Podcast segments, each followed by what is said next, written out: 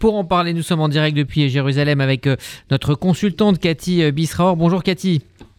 Bonjour Oli. Alors on a cette impression euh, que la marge de, manœuvre diplomatique d'Israël se réduit d'heure en heure. Écoutez, oui, mais il faut dire que l'objectif numéro un de l'État d'Israël et de Tsahal dans cette opération a déjà été atteint. Israël savait très bien qu'à un moment donné, il y avait une manque diplomatique qui allait, mettre, qui allait être mise en place. Mais l'objectif d'Israël, c'était quoi? C'était frapper le Hamas d'une manière assez violente, assez puissante, assez précise, également toucher les chefs du Hamas, une grande partie des chefs du Hamas, pour les dissuader de recommencer. C'était ça l'objectif. Et d'assurer quelques années, hein, euh, pas plus, de calme euh, pour euh, les habitants d'Israël, du sud et du centre également. Et ça, c'est le côté positif. Cet objectif-là, il a été atteint. Maintenant, quel est le côté négatif de cette histoire? Euh, initiative diplomatique ou pas initiative diplomatique, ça ne changera rien à Rudy. Le problème problématique, c'est le Hamas reste toujours là. Alors c'est clair qu'il a été euh, neutralisé peut-être pour quelques années, il faut espérer le plus d'années possible, mais pas plus. Le Hamas n'a pas changé pendant ces quelques années de calme que l'on va avoir, de toute évidence. Hein, euh, pendant les années euh, à venir, le Hamas va continuer à s'armer, à obtenir des armes plus précises, plus problématiques, plus dangereuses, et on l'a vu cette fois-ci.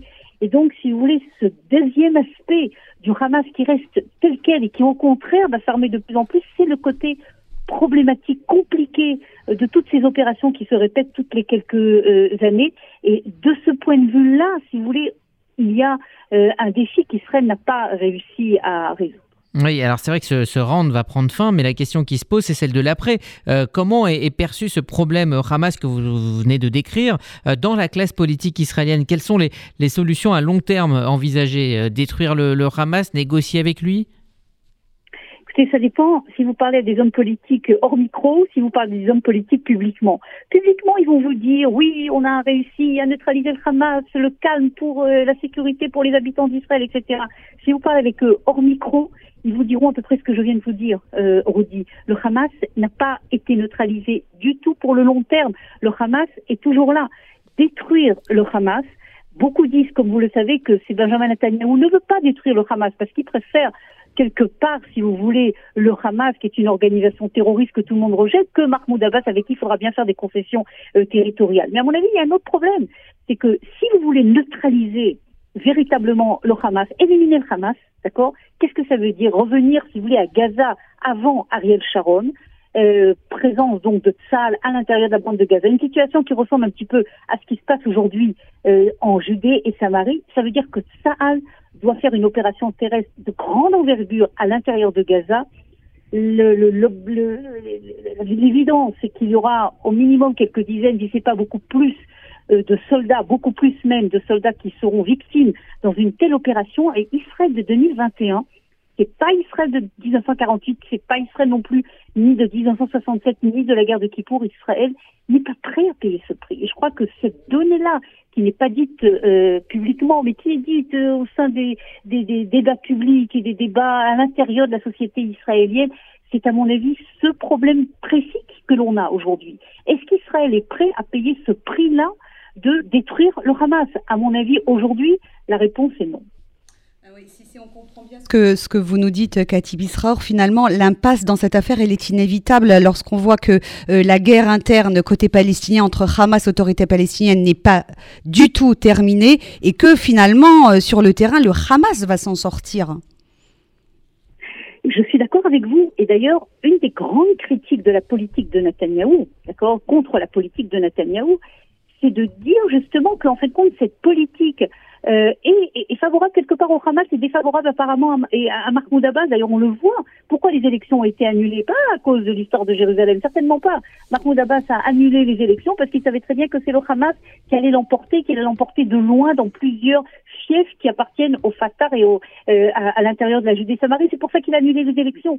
Et donc, c'est vrai que cette politique d'Israël, d'une manière, euh, euh j'ai envie de dire presque tragique, hein, euh, euh, renforce quelque part, si vous voulez, le Hamas sur le long terme. C'est une des grandes problématiques. Il faut dire les choses telles qu'elles sont. C'est clair aujourd'hui que le Hamas a été a reçu un coup énorme. Il n'y a aucun doute. ça a été d'une efficacité qui euh, qui n'a jamais été vue ces années précédentes. Mais le calme, c'est pour quelques années. Vous savez qu'est-ce qui va se passer pendant ces quelques années de calme? Ils vont construire plus d'armes, être de plus en plus technologiques. On l'a vu d'ailleurs, ce qui s'est passé. Les armes de cette fois-ci étaient beaucoup plus puissantes, beaucoup plus précises que les armes d'il y a cinq, euh, d'il y a sept ans dans la dernière opération. Et donc, je, quand j'utilise le mot de tragique, je crois que c'est véritablement un, des dilemmes de l'État d'Israël. C'est pour ça que vous entendez beaucoup de gens, beaucoup de, stratèges qui disent il faut prendre son courage à deux mains, ok, et rentrer à Gaza et éliminer le Hamas et mettre à la place l'autorité palestinienne. Mais encore une fois, si vous voulez, cette, cette option-là, aujourd'hui, c'est très possible que les choses changent dans les années à venir, mais aujourd'hui, ça ne me semble pas aujourd'hui une option réaliste. Euh, du coup, comment comprendre cette information selon laquelle 500 millions de dollars vont à nouveau être acheminés par l'intermédiaire de l'Égypte euh, à la bande euh, de Gaza? Le, Hamas va forcément se réarmer. Il y a, l'aval israélien pour l'acheminement de cette somme énorme. Il y a l'aval israélien. Vous parlez de ces 500 millions de dollars, mais je peux vous rappeler qu'il y a quelques semaines à peine, le, le, Hamas, la bande de Gaza, entre guillemets, ok, a reçu euh, des, centaines de millions de, dollars qui venaient euh, du Qatar, sans parler qu'il y a quelques jours à peine, euh, Israël a introduit du pétrole et des médicaments, etc. Pourquoi? Parce que c'est là également la tragédie, c'est là également le dilemme de l'État d'Israël. Israël veut faire une différence totale entre les 2 millions de citoyens qui n'ont rien à voir avec ce conflit et les 20 000 terroristes du Hamas. Il y a combien de terroristes du Hamas? 20 000, 30 000 au grand maximum. Israël veut toucher ces 30 000-là, ne veut pas toucher 2 millions. Et donc, Israël, si vous voulez, qui est un pays de droit, euh, qui est un pays euh, qui ne veut pas, euh, qui a une limite, si vous voulez, dans sa, dans sa volonté de se défendre, ne veut pas toucher la population civile. C'est vrai que c'est peut-être pas dit haut et fort dans les médias internationaux, mais de facto, c'est ce qui se passe. C'est pour ça que non seulement vous parlez de cet argent de l'Égypte, mais je peux vous dire qu'aujourd'hui, en ce moment même, le, le passage Keren, qui est le passage entre Israël et Gaza, a été réouvert. Pourquoi? Pour faire passer quoi? Des médicaments. Ça, c'est, on peut comprendre également du béton. Pourquoi du béton? Parce qu'il faut réparer des hôpitaux, et etc., etc.